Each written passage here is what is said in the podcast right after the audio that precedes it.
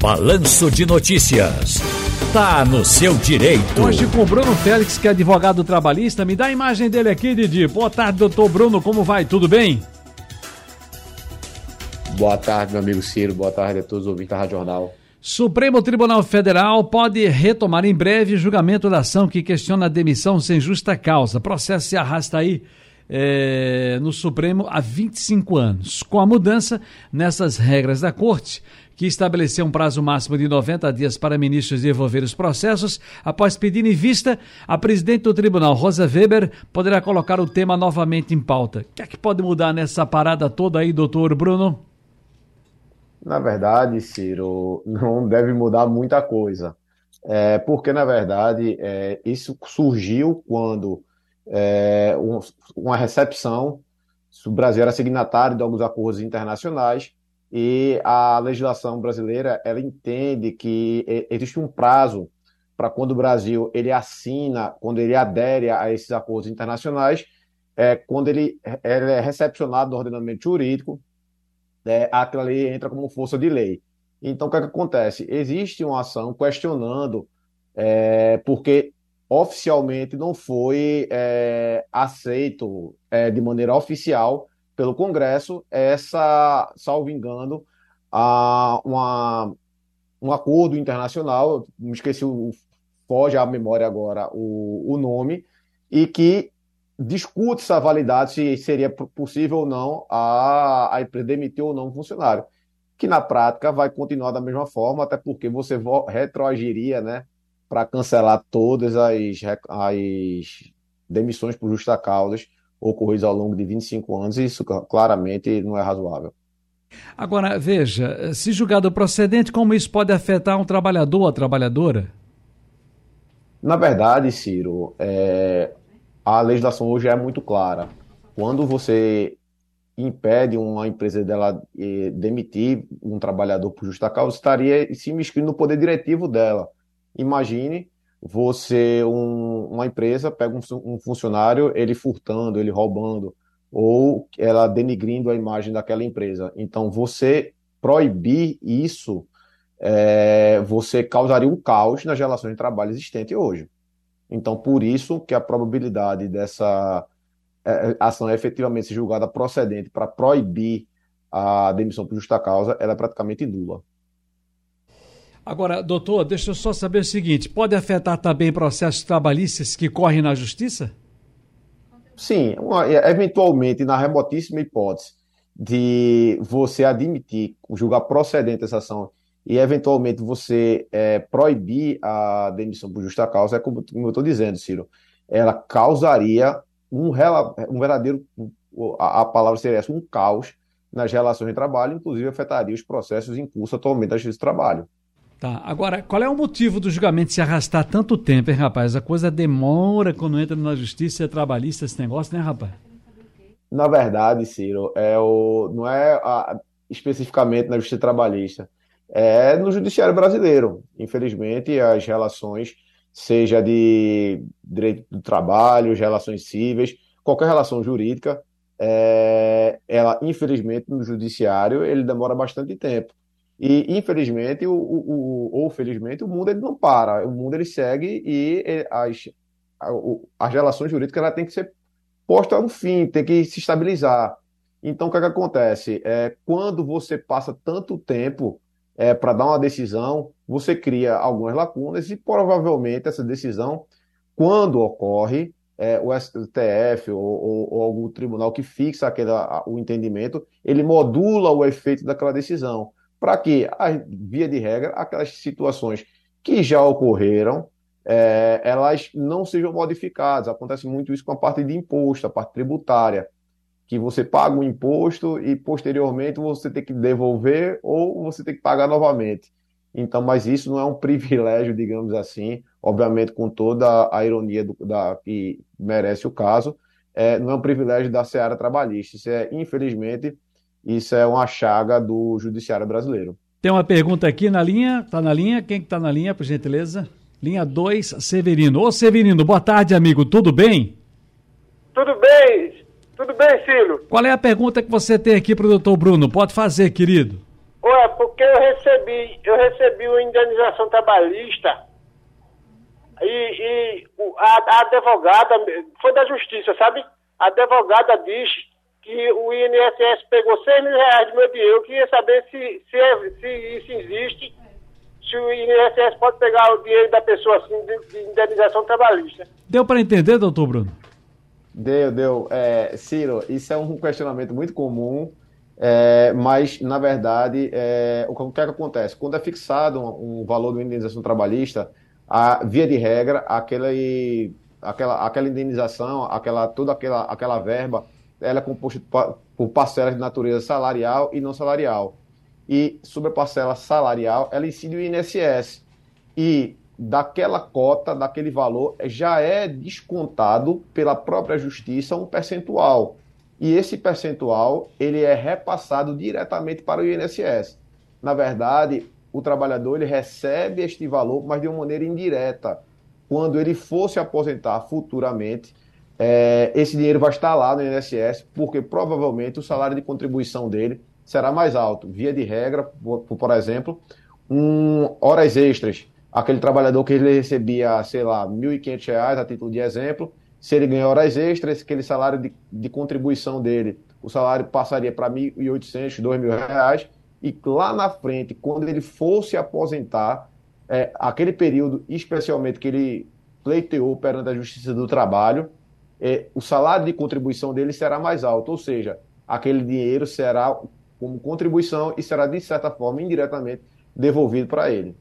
Agora, deixa eu ver aqui o nosso WhatsApp, Carlos do Jardim Atlântico Olinda. Oi, Carlos. Ciro, boa tarde. Boa. Meu nome é Carlos do Jardim Atlântico. Certo. É, eu quero saber do advogado trabalhista é, boa tarde para ele também. Uhum. Se uma pessoa que trabalha numa repartição pública, mas no regime seletista, e tem uma gratificação de mais de 30 anos, e foi exonerado no apagar das luzes agora desse governo Paulo Câmara, se essa pessoa tem direito a reclamar e pedir a incorporação da mesma, é, eu ficaria satisfeito se você me desse essa resposta. Obrigado. Doutor, doutor Bruno, entendeu aí a pergunta do amigo? Entendi sim. Ciro, é, a, tem que se analisar aqui por que essa gratificação. É, via de regra, tem que saber se qual o valor dela. Por quê? Porque muitas empresas utilizam a palavra gratificação, porém, essa gratificação nada mais é do que uma parcela salarial. Não é gratificação, é gratificação pelo quê? Por que tipo de atividade? A depender do, da natureza dela, a depender do valor principalmente, é, o nome gratificação é, pode estar tá sendo só uma forma de maquiar uma, uma parcela que nada mais é do que o seu salário, que a empresa paga sobre esse, esse título, sobre essa rubrica de gratificação e ela tem claramente uma natureza salarial. E se a depender do caso, é, a depender do valor, isso entrega, integraria sim o salário, ele teria direito ao recebimento, à, integração dessa parcela ao seu salário, obviamente, e ele poderia pleitear os direitos decorrentes dessa incorporação.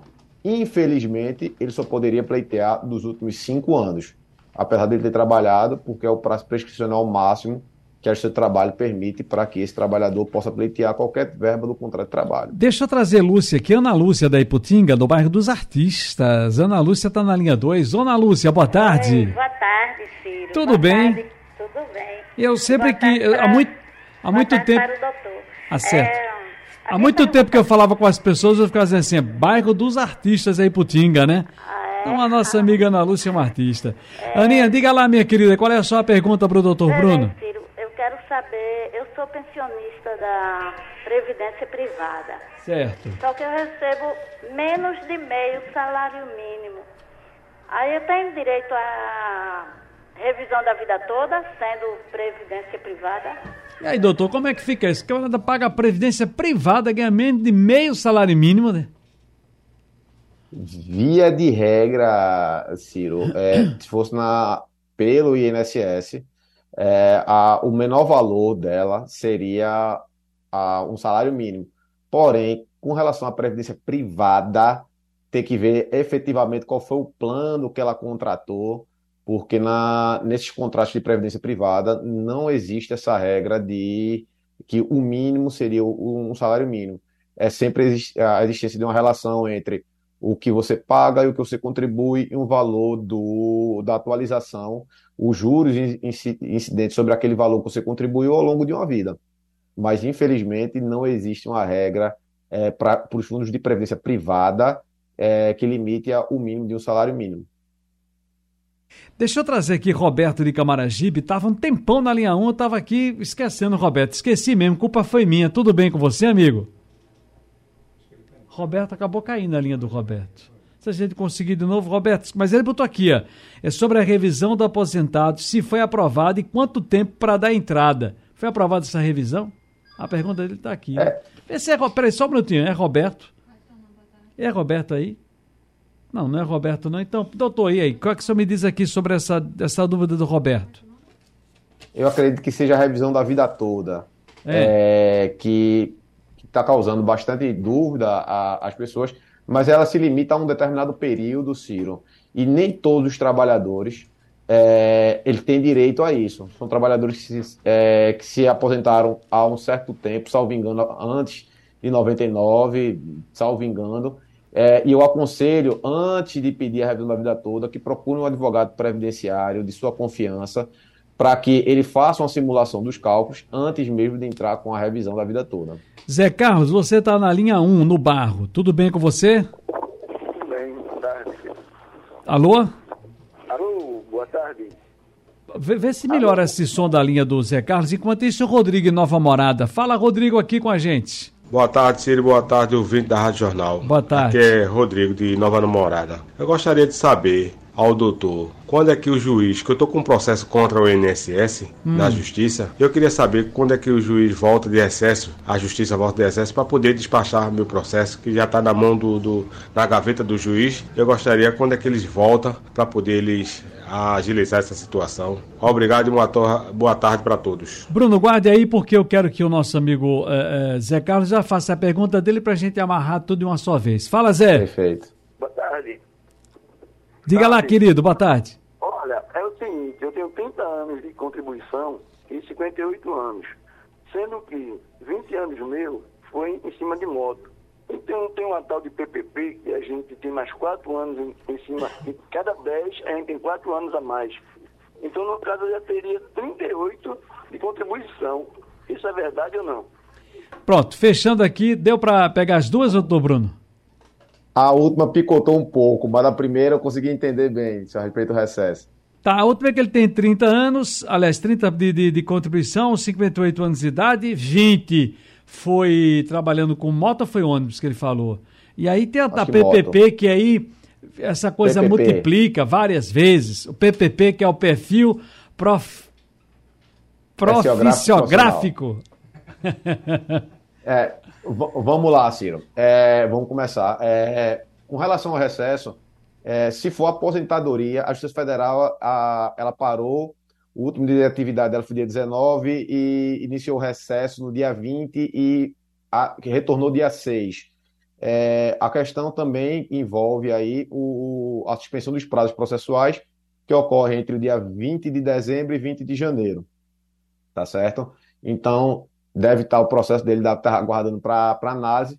Já voltou às atividades, a questão do. Tanto do trabalho também voltou às atividades, voltou a, a atendimento interno, na verdade, é, volta ao atendimento presencial a partir da próxima semana. É, mas os prazos, como eu disse, estão suspensos entre o dia 20, ficam suspensos entre o dia 20 de dezembro e 20 de janeiro. É, com relação ao tempo de contribuição, o ideal é que ele procure, Ciro, provavelmente, é, falando que deveria, é, teria que parar para analisar e calcular o tempo dele, se ele estaria, poderia se aposentar ou não. O que é que eu aconselho nesse caso dele? Que ele procure um advogado é, previdenciário de sua confiança, é, leve os PPPs, leve sua carteira de trabalho, é, leve os carnês se ele efetivamente contribuiu, porque não adianta ele apenas dizer que tem um PPP o PPP ele tem que ter alguns requisitos formais, é, se em relação a ruído, em relação a agentes químicos, em relação a agentes insalubres, que informem, e até o período que ele trabalhou com, como motorista também influencia. Então, é, essa situação sistemática, dizer uma conta matemática, é, um mais um dá dois, não, a parte previdenciária não é simplesmente assim, tem que analisar o cada caso para ver se toda a documentação está correta, para saber se ele faz jus ao benefício dele. Muito bem. no caso específico. Doutor Bruno, obrigado, hein, querido? Um abraço grande. Eu agradeço e estou sempre à disposição.